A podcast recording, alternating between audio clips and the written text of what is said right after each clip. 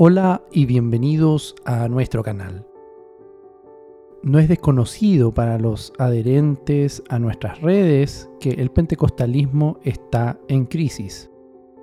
Esta idea se ha ido planteando desde hace un tiempo en nuestro canal y creo que es la interpretación de varios de nuestros seguidores. De inmediato comparto que el objetivo de nuestras reflexiones y programas no es que este movimiento colapse, sino que pretendemos aportar para que las personas de buena fe que trabajan en sus iglesias tomen ánimo en Cristo a pesar de que el panorama actual sea complicado.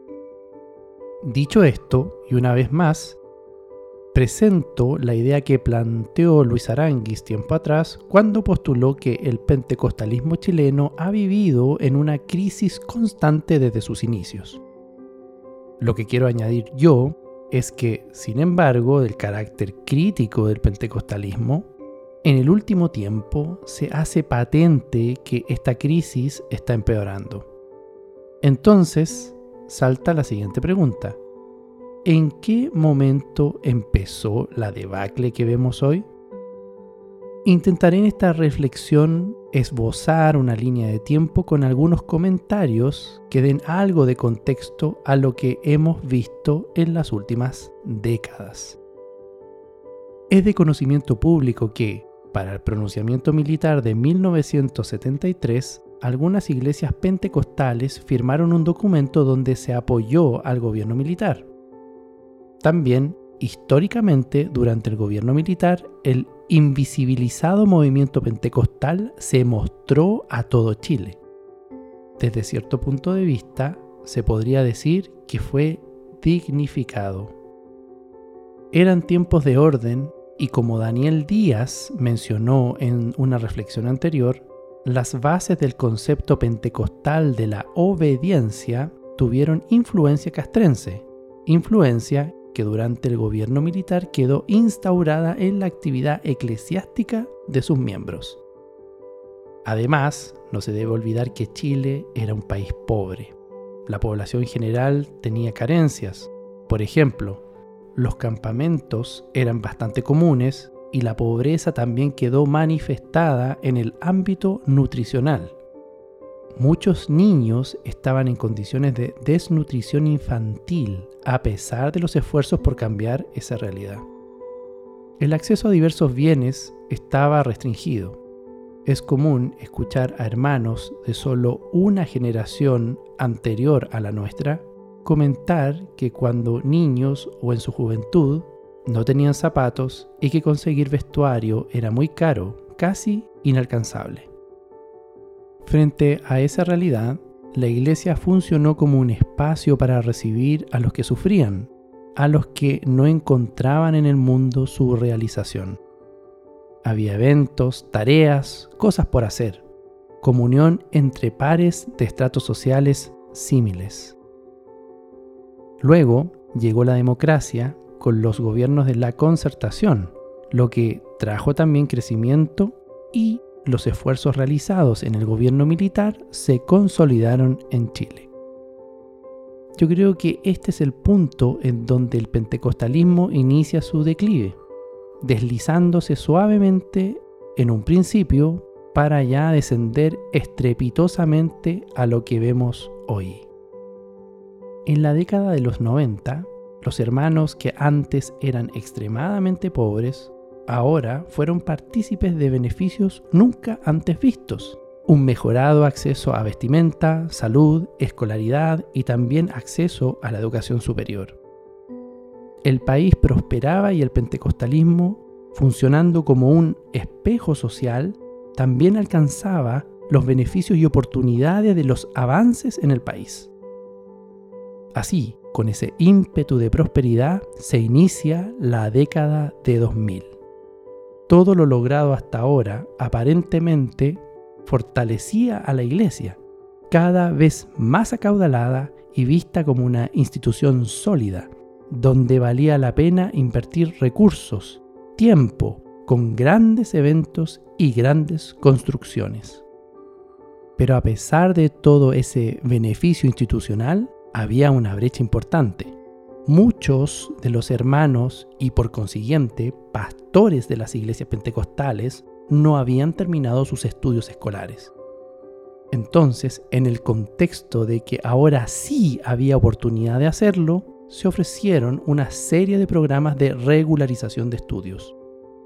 Aquí, la Iglesia Evangélica Pentecostal tuvo la noble intención de ayudar a la hermandad a cerrar esa brecha educacional para que los hermanos pudieran realizarse y también pudieran optar a mejores posiciones laborales.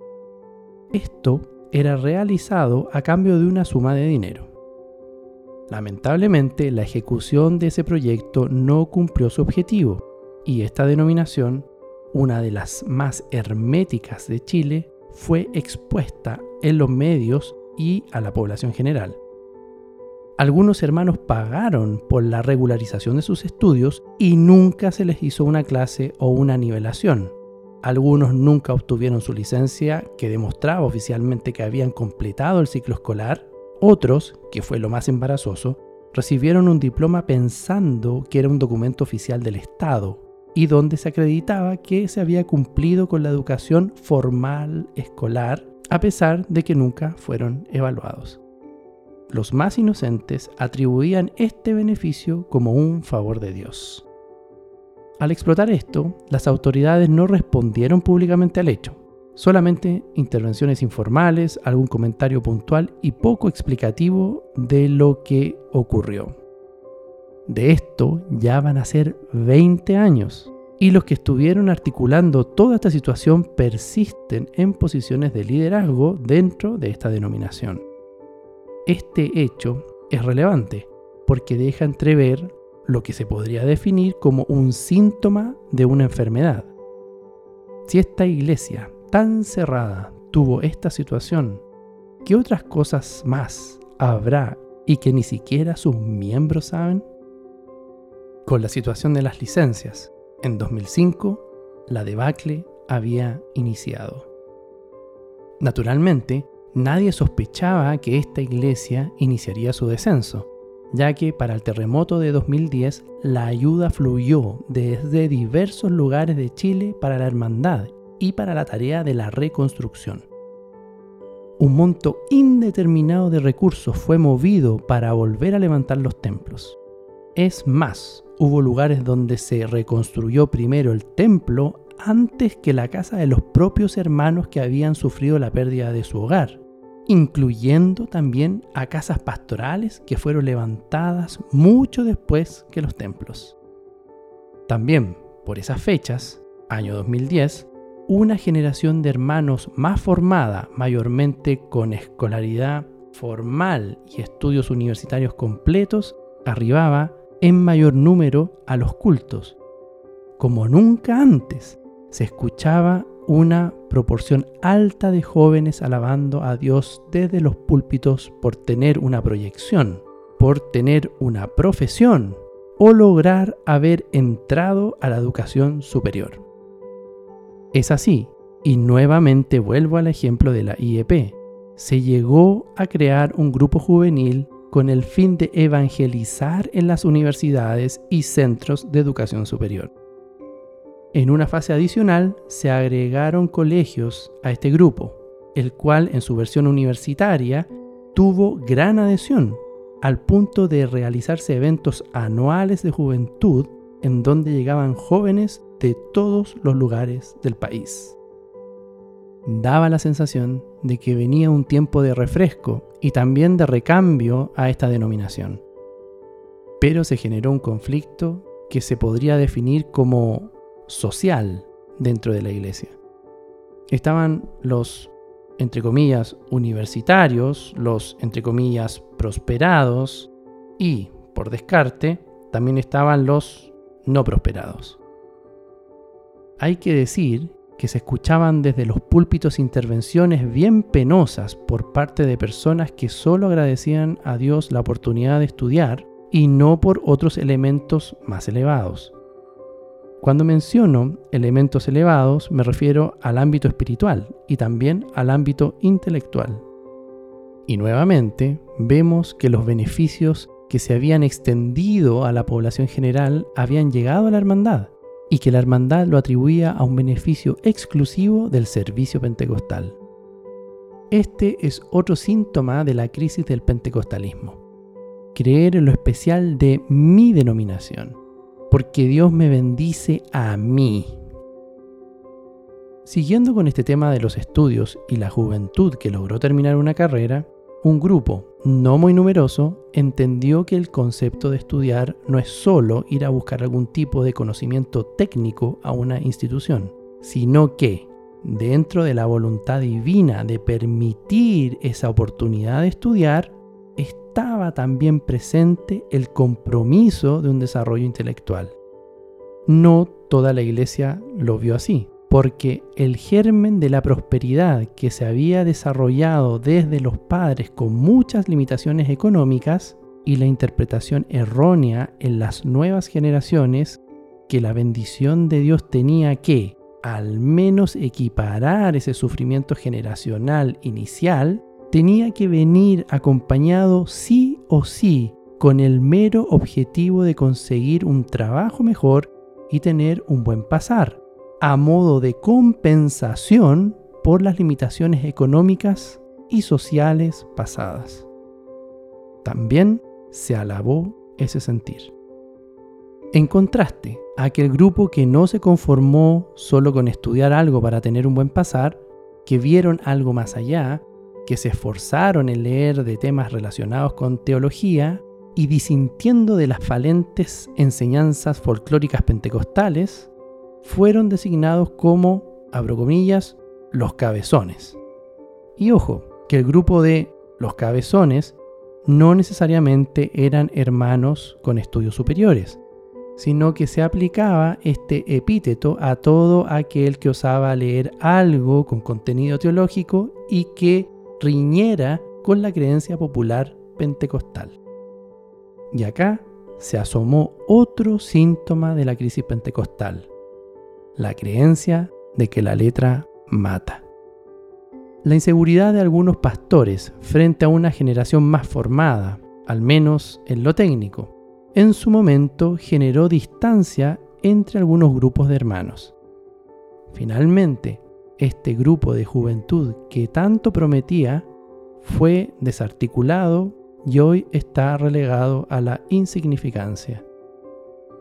Avanzando en esta línea de tiempo, llegando al año 2000 y volviendo a la IEP, tenemos la indecorosa salida de uno de sus superintendentes. En la edición de diciembre de 2020 de la revista de Fuego de Pentecostés, se comunica a la comunidad de la Iglesia Evangélica Pentecostal la desvinculación de ese superintendente. Y la razón que se expresa en el comunicado es la del incumplimiento grave de los estatutos de la Iglesia, por lo que el cuerpo de presbíteros es el que sesionó y en unanimidad ratificó e informa a la Iglesia la desvinculación y descontinuación total del superintendente hasta ese momento, que estuvo en el cargo desde 2015 hasta esa fecha que era nuevamente diciembre de 2020. El superintendente es la figura papal por excelencia de esta denominación. Es una autoridad que goza del mayor respeto y deferencia dentro de la iglesia. Y en este caso, aparece saliendo de la institución a través de un comunicado escueto y que por la manera que fue presentado este comunicado no convenció a la hermandad.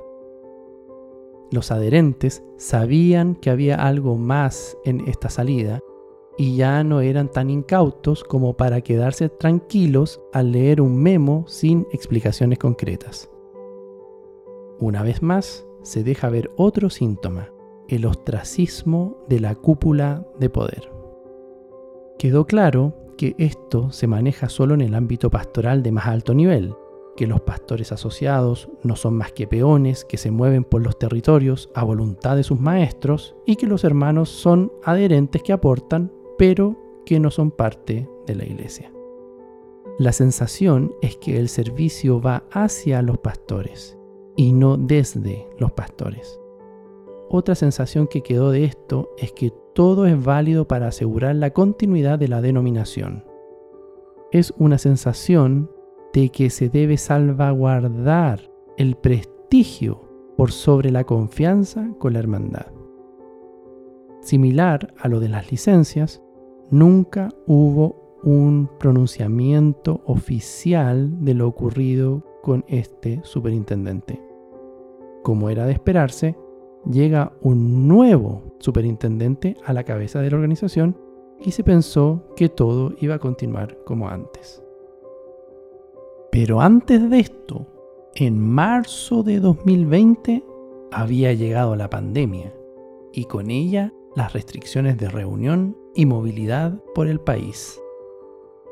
A regañadientes, las facciones más extremas del pentecostalismo, luego de años de haber predicado contra las redes sociales y YouTube, tuvieron que abrir un canal para mantener el contacto con la congregación, que ahora era un contacto virtual. La congregación podía cambiarse de iglesia virtual con toda libertad y comparar. Incluso se pudo comparar las exposiciones bíblicas de pastores en una misma denominación. En ese sentido, la IEP tuvo al menos tres intervenciones poco atinadas. La primera, que es más bien un cómico exabrupto, corresponde a un pastor que se dejó llevar por el momento y compartió un chilenismo que para algunos sectores podría ser considerado como una falta grave a la hora de presentar un sermón. La verdad es que fue algo anecdótico. La segunda intervención, también en un sermón, fue protagonizada por el nuevo superintendente, en la señal abierta, donde él indicó que la gente que no va a la iglesia o que no participa virtualmente perdió su salvación. Esto significa que el superintendente, al ser la figura con mayor investidura en la denominación, también es juez y parte en la eternidad de los hermanos. Ahí mismo menciona que los hermanos que se dejan barba no tienen el Espíritu de Dios. Él dice que lo de Dios no está ahí. La tercera intervención, también de autoría del superintendente, fue un impas donde el pastor indica que Jesucristo fue creado, lo cual va en contra de la doctrina histórica cristiana, acercándose este pastor al arrianismo, doctrina que fue condenada como herejía en el primer concilio de Nicea en el año 325. Es más, este hecho fue también publicado tiempo después por otro canal en un triste intento de generar polémica. De todas maneras, el punto aquí es que esto nos lleva a otro síntoma de la crisis pentecostal, la escasa preparación de sus ministros. Cuando hablo de preparación, lo menciono en el amplio espectro de la palabra. No es necesario tener un doctorado para ser pastor, pero sí lo que se requiere, además de una vocación pastoral cristiana, es un conocimiento mínimo de esta doctrina cristiana. Mayoritariamente eso no se da en el pentecostalismo.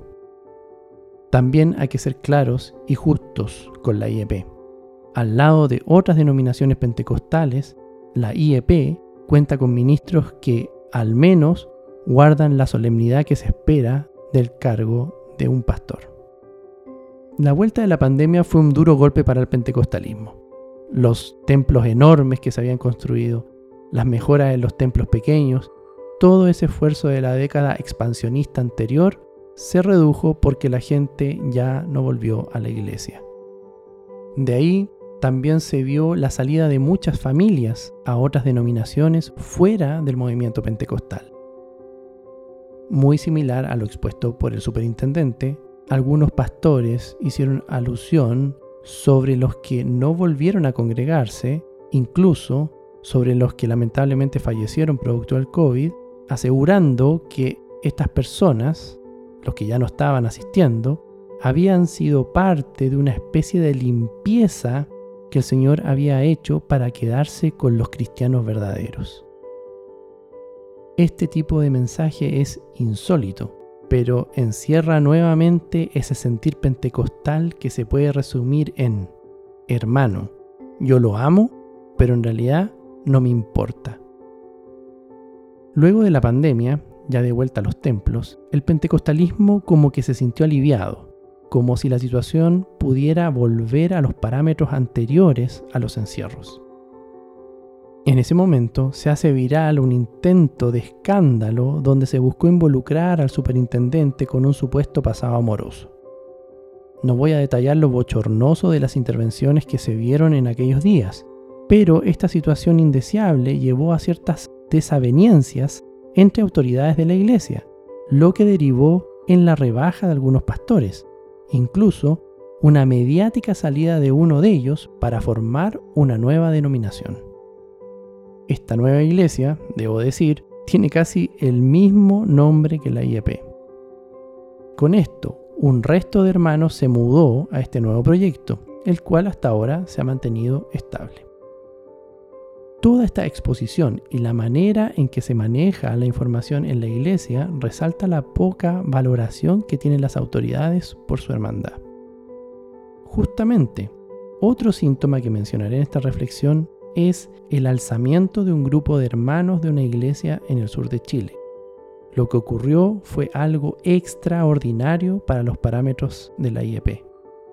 El pueblo se rebeló las tiernas ovejas que estaban en un pacífico redil disintieron de sus amados pastores a tal punto que hicieron una protesta pública.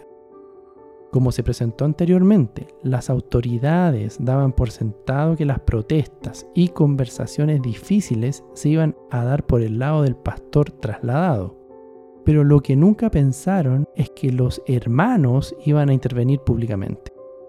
Esto es significativo, un nuevo síntoma, podría decirse. Las autoridades ya no tienen poder. Esta reflexión presenta la tesis de que la debacle del pentecostalismo y especialmente de la IEP se inició hace décadas atrás y no se dieron cuenta. Por lo mismo, y hasta el día de hoy, no entienden qué está pasando y lo más probable es que sigan el patrón histórico con el que llevan décadas funcionando arreglar todo internamente y herméticamente. La crisis pudo haberse evitado, o al menos pudo haber cambiado su curso, si se hubiese confiado en los liderazgos más jóvenes. Tal vez, con una buena guía y con todos los recursos que la Iglesia tiene, se hubiese podido enfrentar de manera más profesional y con mejores herramientas al mundo y a la sociedad actual. Entidades que ya no son las mismas que hace 50 años atrás. Estos cambios sociales, más la disociación de la autoridad con la hermandad, disociación que la misma cúpula de presbíteros gobernantes ha construido institucionalmente, ha llevado a un desinterés por el significado cristiano del pentecostalismo, convirtiéndose este en un movimiento folclórico más que una agrupación representante de un Dios vivo. Lo que menos escucha hoy es el mensaje claro del Evangelio. Los errores de las autoridades, su negligencia, poca preparación, falta de tacto a la hora de abordar temas difíciles y el desapego hacia la congregación han venido en el último tiempo a socavar la armonía entre los pastores y su iglesia. Bajo la idea de que el pentecostalismo ha estado históricamente en una crisis que no ha podido entender ni resolver, seguramente e históricamente se ha enfrentado con problemas similares a los que ocurren hoy. Entonces, ¿cuál es la diferencia entre las autoridades del siglo XXI, por ponerles un nombre, y las autoridades del siglo pasado? Escuchando los relatos de hermanos ancianos, revisando algunas historias, uno llega a la conclusión de que los hombres que estuvieron trabajando como autoridades en la obra del Señor, si bien no eran perfectos, sí eran creíbles. Y eso le entregaba a la institución una credibilidad que hoy día lamentablemente no está presente. Y justamente hoy esa virtud no está en las jerarquías de la institución. No hay credibilidad, por lo que no hay confianza, lo que conlleva la pérdida de interés en el movimiento pentecostal y un bajo compromiso con las actividades de la iglesia. Finalizando esta reflexión, con todo lo expuesto, vemos que se derrumba la creencia que asegura que el Espíritu Santo guía a la iglesia, por lo que podríamos citar a uno de los superintendentes y afirmar, lo de Dios no está ahí.